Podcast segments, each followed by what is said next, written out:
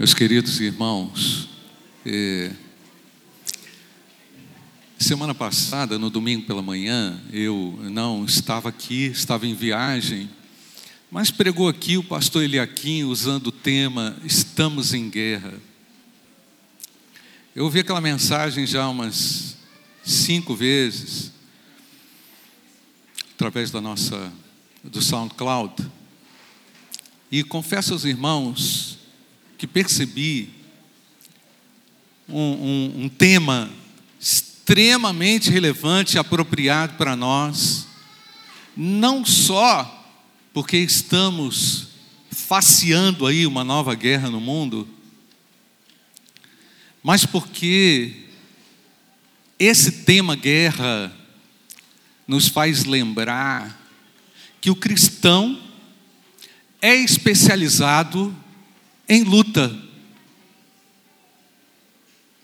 O cristão luta em favor da verdade. Contra os dominadores, contra tudo aquilo que quer se impor a nós. Irmãos, o tema da, da batalha espiritual é um tema altamente importante relevante para todos nós que enfrentamos no nosso dia a dia uma série de empecilhos, obstáculos, temas difíceis de encarar, determinações, orientações completamente distantes por vezes do ensino rico e eterno e imutável da palavra de Deus. E, mas eu, eu quero lembrar também, irmãos, que é, é somente, somente na segunda vinda de Jesus, é que um reino, que o reinado de Deus vai se estabelecer sobre a terra de acordo com a política que Deus já definiu. O nosso Deus tem um poder soberano sobre tudo isso que está aí e já aponta para nós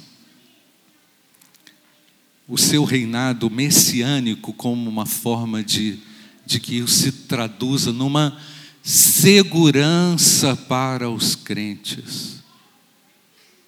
Mas até lá, irmãos, travaremos inúmeras guerras, inúmeros conflitos, divergências, pelejas. Em algumas delas sairemos machucados, feridos. E cabe uma reflexão a respeito da, das emoções do próprio povo de Deus diante dos ferimentos. Eu não vou fazer isso aqui hoje, mas nós vamos é, ter que tratar disso, porque afinal de contas, irmãos, à medida em que os ânimos se exasperam na nossa sociedade, e à medida em que o mal quer triunfar sobre o que Deus define, nós precisamos mais do que nunca estarmos preparados e usarmos as armas certas no meio dessa guerra. Os judeus queriam Messias, que esse Messias tivesse um poderio político e militar. O Messias, segundo a ideia criativa dos judeus, que a gente não entende eh, de onde que eles tiraram isso, viria dessa forma para aniquilar e pisar no inimigo mortal, especialmente dos judeus, que eram os romanos, e assim terem o direito de viverem aquilo que Deus havia definido para eles no passado. Mas com alegria, irmãos, todos nós aguardamos o reinado messiânico de Jesus Cristo, Filho de Deus. Amém, irmãos? Com alegria e grande expectativa no nosso coração. Eu aguardo por esse reinado definitivo sobre a terra. Você, você também? Sim ou não, irmão? É um reinado sem mancha, sem, sem dificuldades, sem mentiras, onde somente a justiça e a verdade há de prevalecer.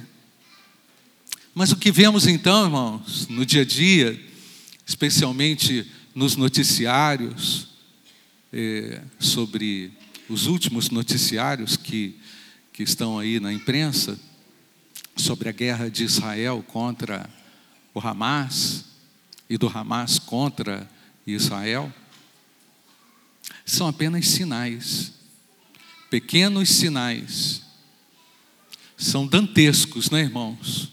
porque eles são cavernosos, são horripilantes, são cruéis.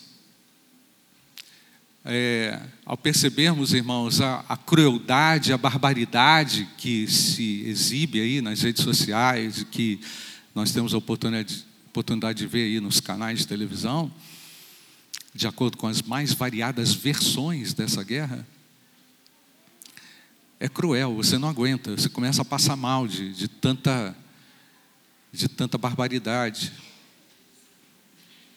As guerras e esses conflitos que hoje acontecem em Israel e em todo o mundo, especialmente nesse último ano também, de acordo com aquela guerra da Rússia na Ucrânia, fazem parte desses sinais que Jesus profetizou em Mateus capítulo 24 e que estaríamos aí assistindo, estamos assistindo.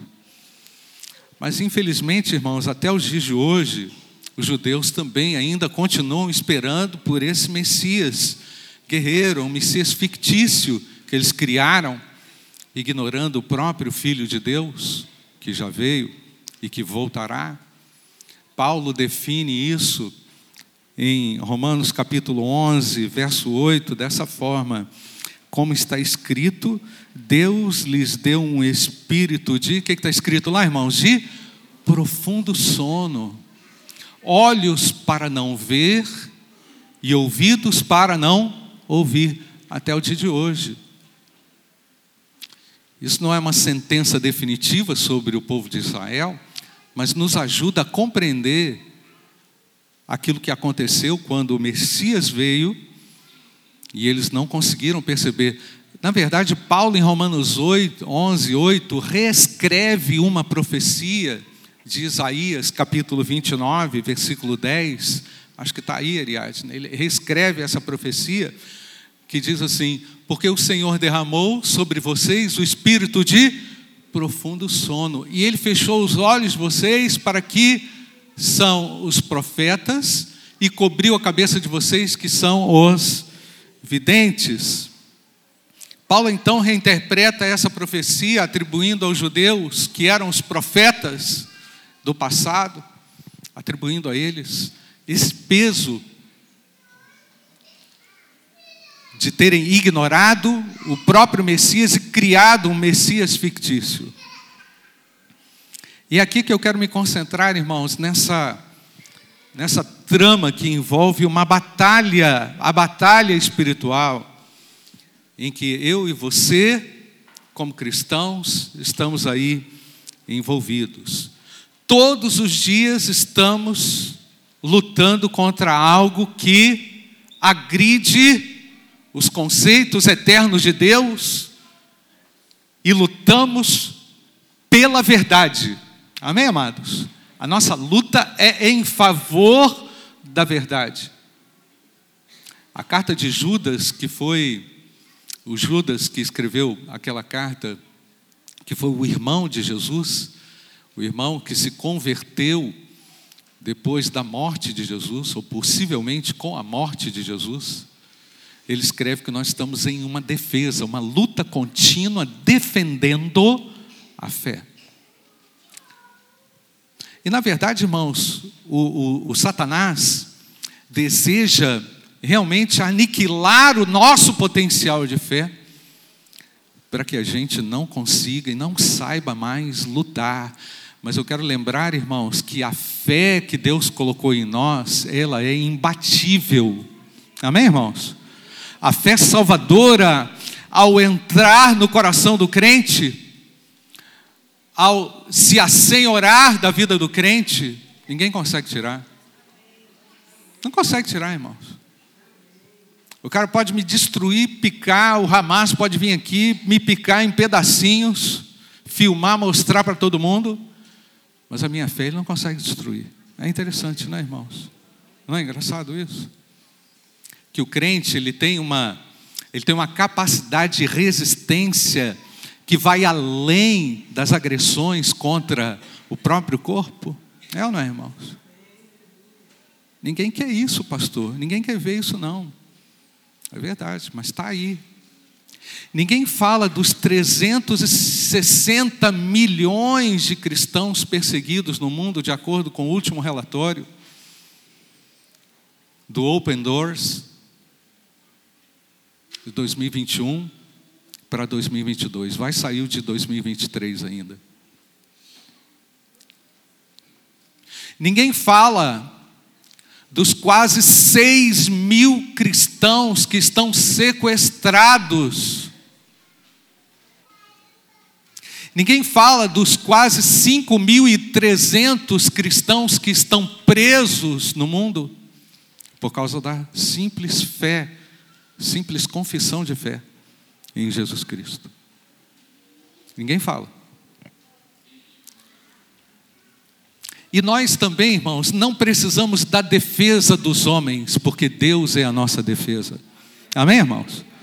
Nós não estamos reivindicando uma capacidade política de alguém, ou articuladora de alguém para nos defender. Como pastor pregou aqui, na década de 80 e 90, as nossas músicas eram altamente beligerantes belicistas, né? O nosso general é Cristo. E é isso mesmo, irmãos. O nosso general é Cristo, amém, amados? Ele vai adiante de nós, ele é a nossa defesa.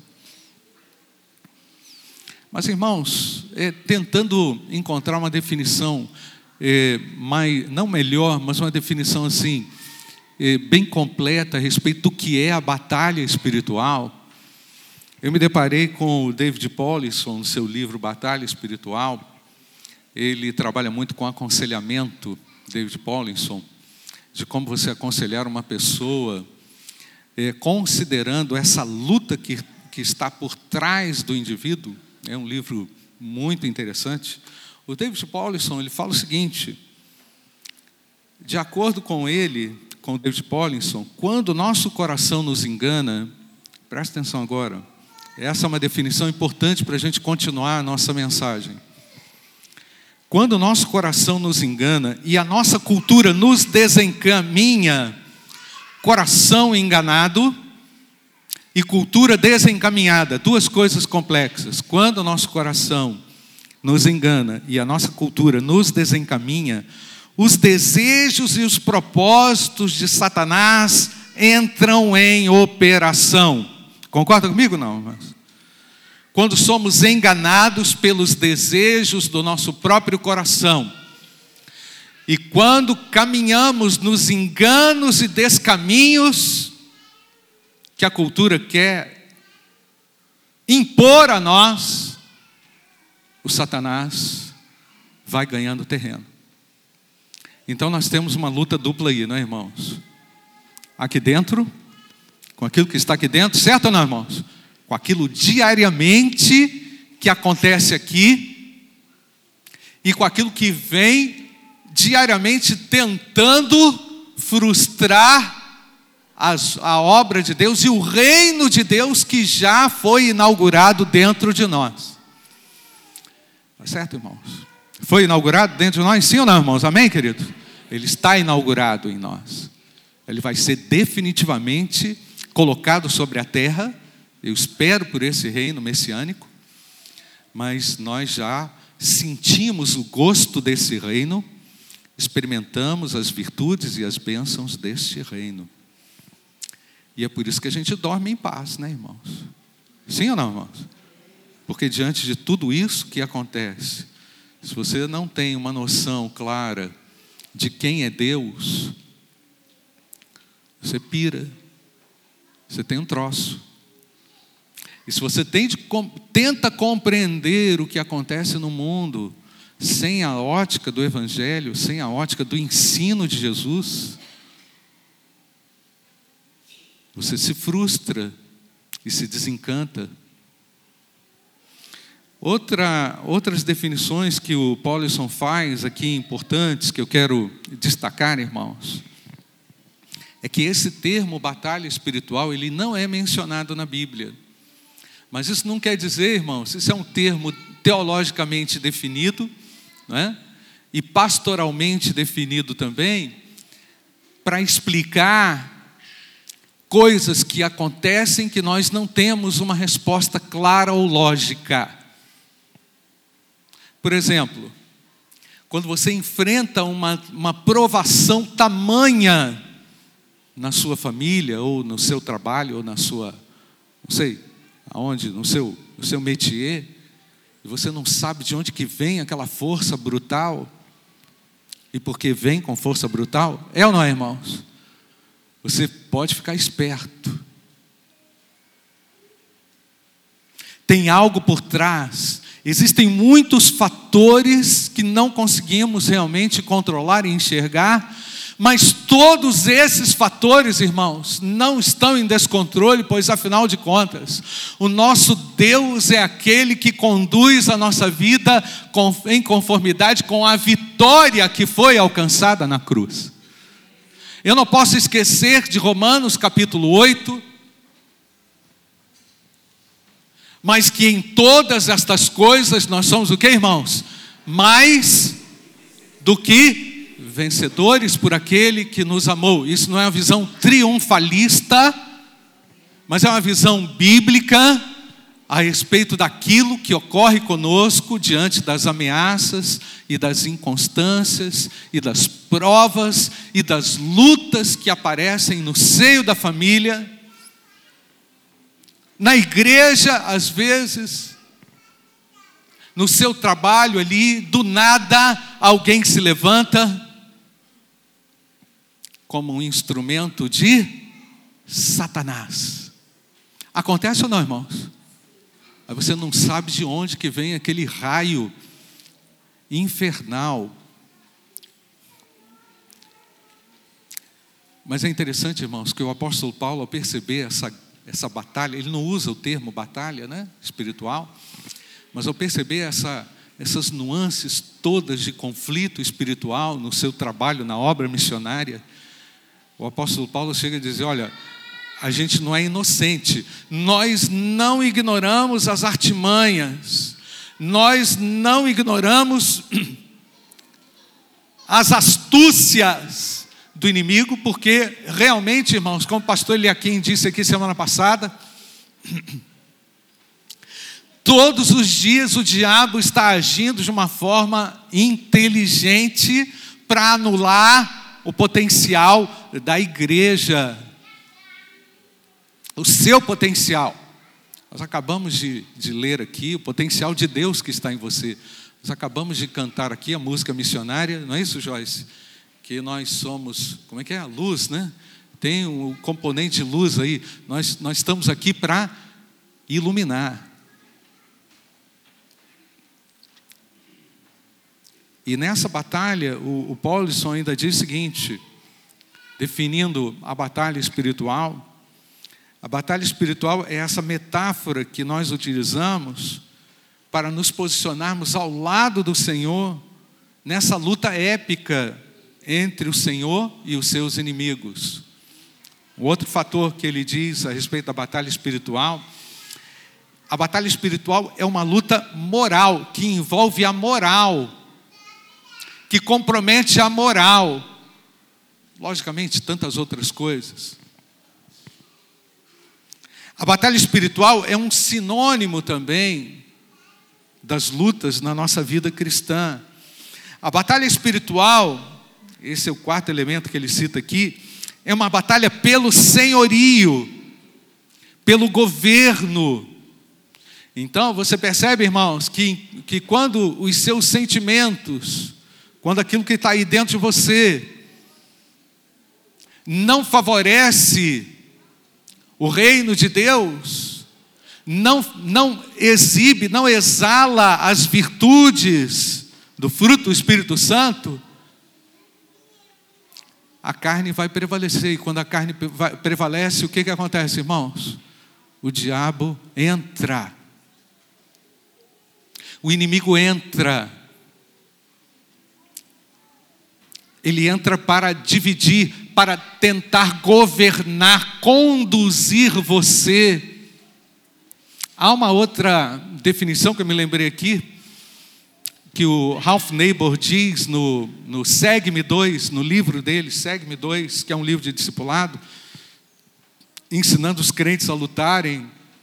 Ele diz que as emoções descontroladas, elas são um túnel elas abrem como se fosse um caminho para a ação do inimigo. Você percebe, irmãos, como nós devemos vigiar o que acontece conosco e o que passa pelo nosso coração, para que não caiamos em tentação. Vigilância e oração. Ah, pastor, vou vencer o diabo quando eu for lá fazer aquele negócio que diz lá na igreja, naquela igreja lá que aparece na televisão, aonde? Eu, aí eu vou vencer o diabo. Meus irmãos, nós estamos em luta constante, diária, e a atitude certa do coração é definidora para que Deus lhe dê condições de vencer, porque afinal de contas, meus irmãos, maior é aquele que está dentro de nós. Então há algo em nós, mas há algo maior dentro de nós, não é? Se há algo complexo dentro de nós, porque temos duas naturezas, a nova e a antiga,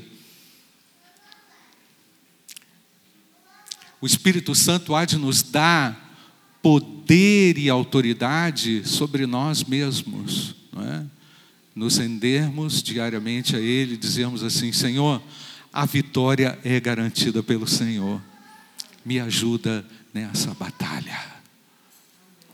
Me ajuda para eu não destruir ninguém. Me ajuda para eu não machucar ninguém. Me ajuda para eu não desorientar ninguém, mas que nessa guerra eu ainda seja um exemplo. Tá certo, irmãos? Ainda que no meio dessa guerra eu seja uma referência que outros vejam, para que os meus filhos vejam em mim. Porque enquanto lutamos, irmãos, nós também criamos uma referência de guerra. É ou não é, irmãos? Nós estamos ensinando, meu filho não é assim não. Você não precisa xingar o coleguinha, não. Ah, vai lá e bate nele. Espera aí, calma, meu irmão. Não é assim? É assim? filho meu não chega, como é que é? Filho meu não chega espancado em casa.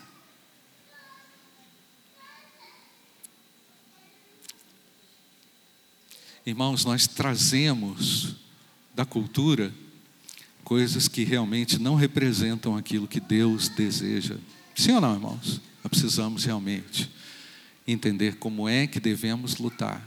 Mas eu quero chegar no texto agora, de Apocalipse capítulo 2, que vai nos ajudar a nortear o restante da nossa reflexão aqui hoje. O apóstolo, nas cartas de, de João ao Apocalipse, irmãos, nós vemos eu comecei a ler as cartas, essas cartas, na perspectiva da batalha espiritual.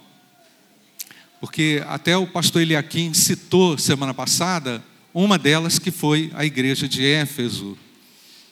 Para você poder entender melhor isso que a gente está falando aqui, você também precisa ouvir a mensagem de semana passada. Quando eu falei para o pastor Eliakim que eu ia pregar no tema é, estamos em guerra 2, ele começou a rir, falou que eu ia consertar os erros dele. Talvez algumas coisas, mas é de brincadeira que eu estou falando, porque eu sei que ele vai ouvir essa mensagem. Mas eu quero apresentar, irmão, se você começar a perceber a profundidade da guerra, ela está implícita nessas cartas às igrejas. Vamos ler o que está escrito aqui em Apocalipse capítulo 3, verso 20 até o verso 22. Ah, não, não é isso não. É Apocalipse 2, perdão, de 8 a 11. Vamos ler a carta de Esmirna, Apocalipse 2, verso 8 até o verso 11. Antes de ler o texto, eu só quero destacar outro elemento que, que eu percebi essa semana ao ler esse texto e ao, e ao ler as cartas diversas vezes. Eu percebi, irmãos, que sempre há um elemento presente nessas cartas, um fato, e há também algo, um elemento futuro. Há um elemento presente e há um elemento futuro. O elemento presente eu estou chamando de uma nova oportunidade, de fatos e novas oportunidades, porque as cartas não só não são apenas uma denúncia. Elas empreendem, apresentam oportunidades também para a igreja. E agora nós estamos na tratativa da igreja. E esse elemento futuro eu chamaria também de consumação de todas as coisas. Esse elemento futuro é sempre visando a consumação de todas as coisas nessas, nessas cartas direcionadas à, à igreja, às, às igrejas do Apocalipse. Então, a oportunidade e consumação. Você pode repetir comigo? Oportunidade e consumação. Oportunidade, de novo, gente, comigo. Sempre há uma oportunidade e uma consumação. Tá? Apocalipse 2:8. Ao anjo da igreja em Esmirna, escreva: Estas coisas diz o primeiro e o último, que esteve morto e tornou a viver. Vocês podem ler comigo, versículo 9, irmãos? Conheço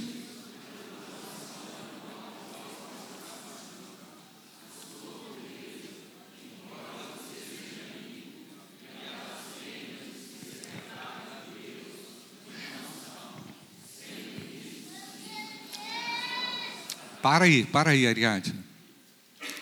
Eu conheço a tribulação. A palavra tribulação, irmãos, quer dizer prensa, pressão.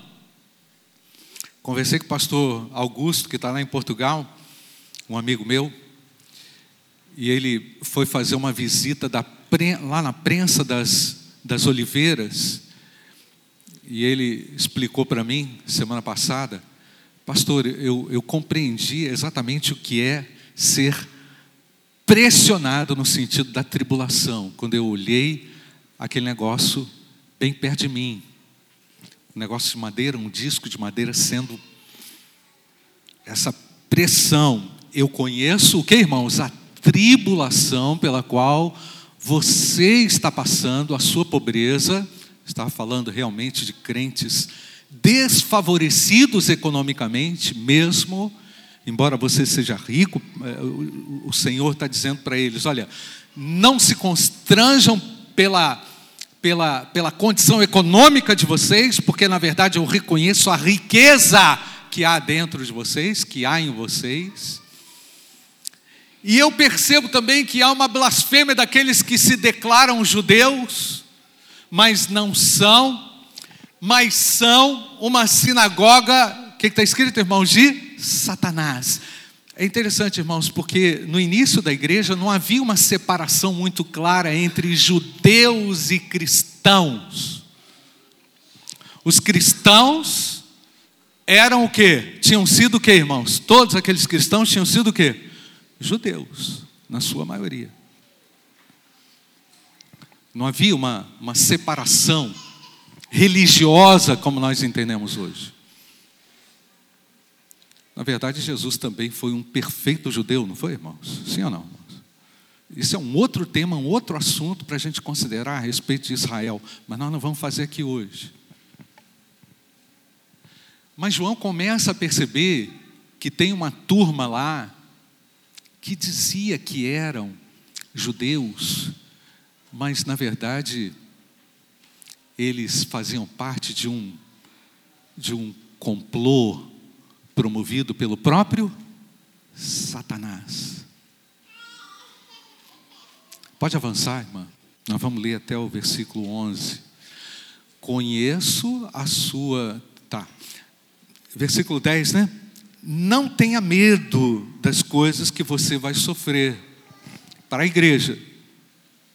Eis que o diabo, Jesus fala de uma ação clara do diabo que vai realizar no meio da igreja. O diabo está agindo na igreja de Esmirna. É isso, irmãos, que está acontecendo?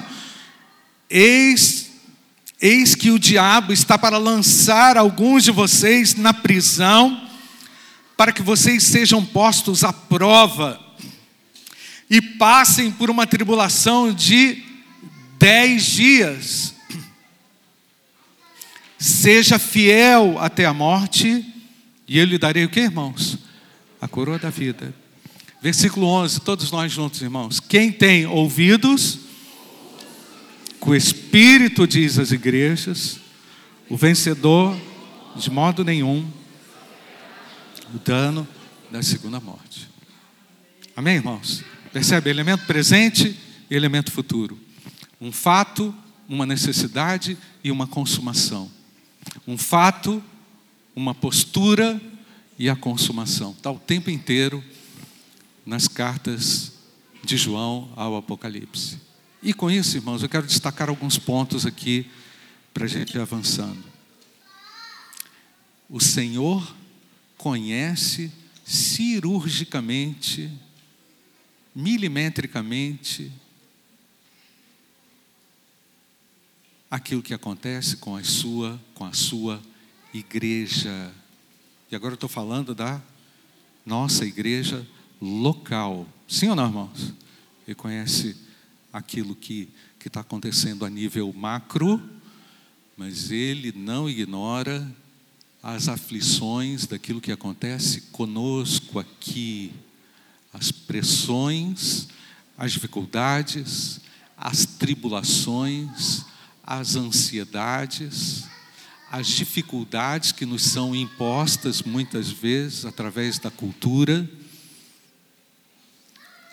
através de sentimentos também, de coisas que passam por dentro do nosso próprio coração. Ele é conhecedor da igreja. Amém, irmãos? É importantíssimo. Ele conhece. E outra coisa que eu quero dizer para você: tribulação tem começo e tem fim. Sim ou não, irmãos? Porque aqui eu interpreto literal o que está escrito aqui nesse texto: dez dias. Não são dez reinos, como alguns dizem, são dez dias. Vocês vão enfrentar uma tribulação, mas sejam o que, irmãos? Perseverantes. Sejam fiéis entendam que é no meio dessa pressão que vocês vão mostrar e demonstrar realmente que vocês são crentes, que vocês são de Deus, que vocês não seguirão de acordo com aqueles que são da sinagoga de Satanás, que entraram ou entrariam aí para perverter os costumes, para ensinar falsas doutrinas, para mostrar aquilo que não reflete o conhecimento de Deus e a verdade de Deus para a vida de vocês.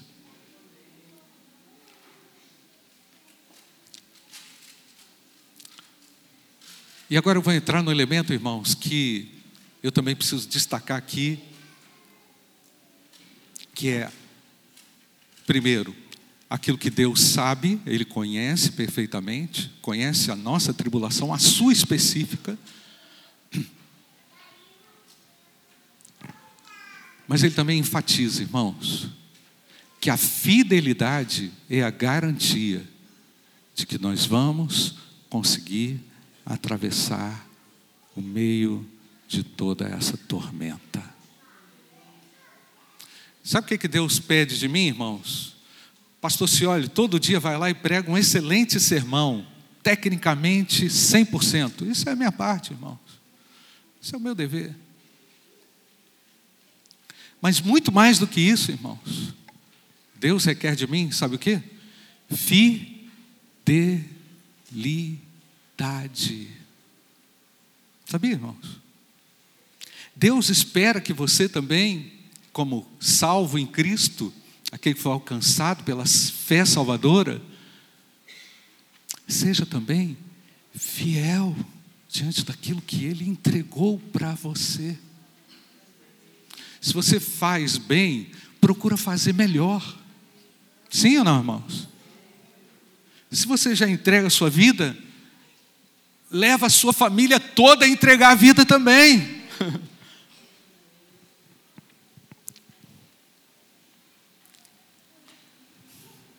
Porque Deus deseja que sejamos encontrados no final, como irmãos? Fiéis.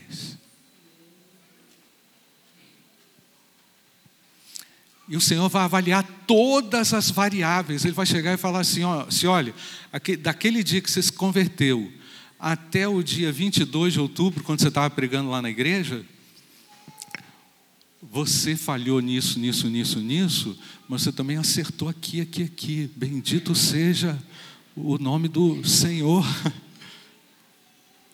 Venha, benditos de meu Pai, vamos, entrem entre naquilo que o Senhor separou para você.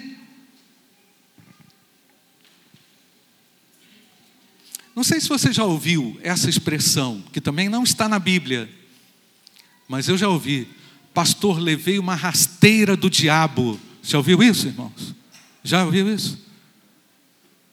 O diabo me deu uma rasteira.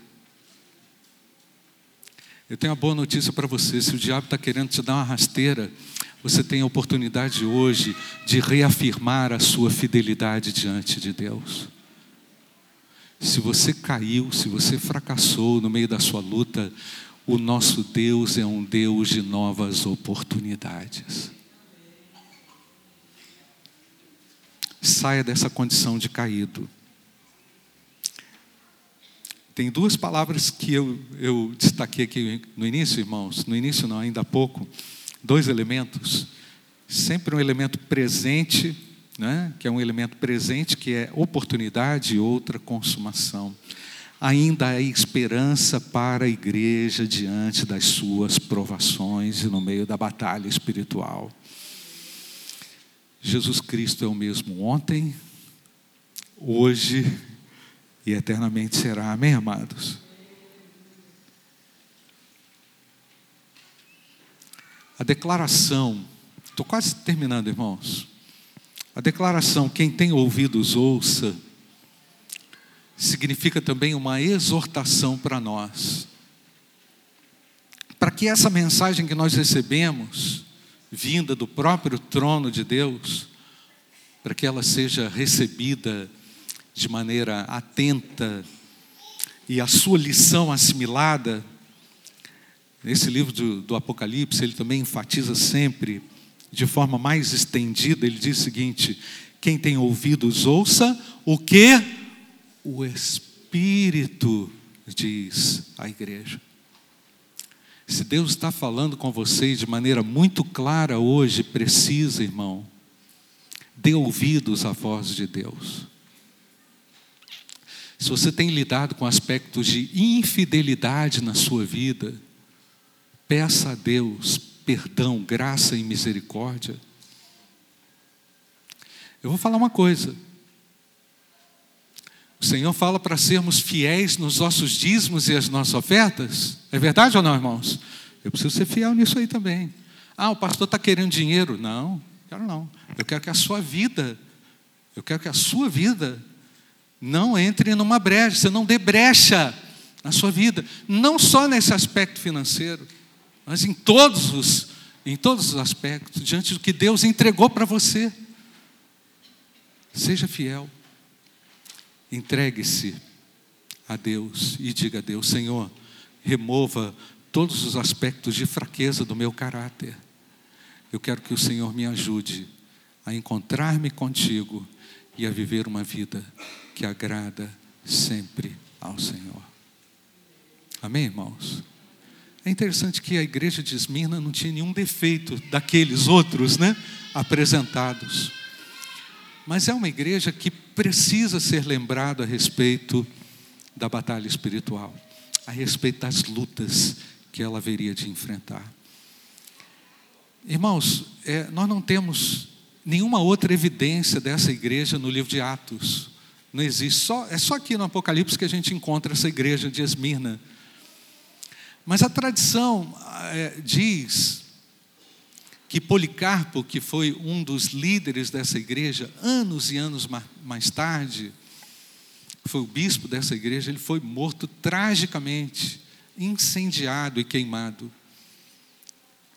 E é interessante, irmãos, que quando atearam fogo ao corpo de Policarpo, diz a tradição e a história, aquele corpo não se queimava. O corpo de Policarpo não queimou. E lendo a respeito disso, num comentário do John MacArthur a respeito disso, que ele replica ali a, a, a história, havia.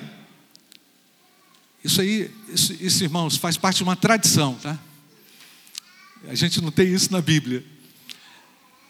Havia dentro do corpo de Policarpo uma pomba branca. É interessante, irmãos. Que enquanto, aí dilaceraram o corpo de Policarpo, dilaceraram o corpo dele para ver se incendiava. E quando fizeram isso, aquela pomba branca saiu. E quando aquela pomba branca saiu, o corpo dele pegou fogo. Isso é história, tá, irmãos? Mas faz sentido dizer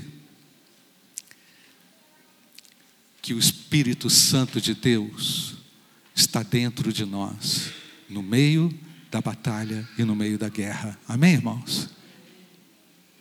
E que é esse mesmo Espírito que nos faz lembrar de que somos defendidos pelo Senhor e consolados pelo Senhor no meio das guerras que nós temos que travar.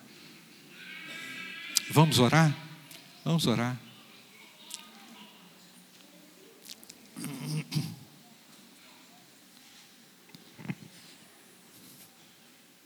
Pastor, estou no meio de uma luta, não sei como resolver. Seja fiel, meu irmão. Empreenda ainda mais a sua fé. Confie desmedidamente no Senhor. Ele é o Deus da vitória. Se porventura você caiu, levou uma rasteira do diabo,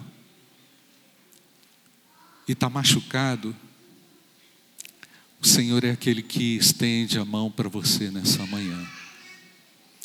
E o Senhor é aquele que também deseja que você esteja de pé para poder lutar.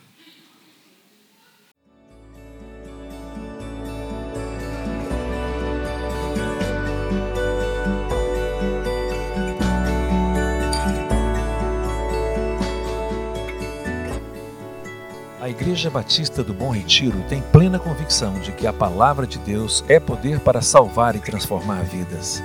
Nosso desejo é que essa mensagem tenha alcançado seu coração. Para saber mais sobre quem somos e em quem acreditamos, acesse ibbrpatinga.com.br.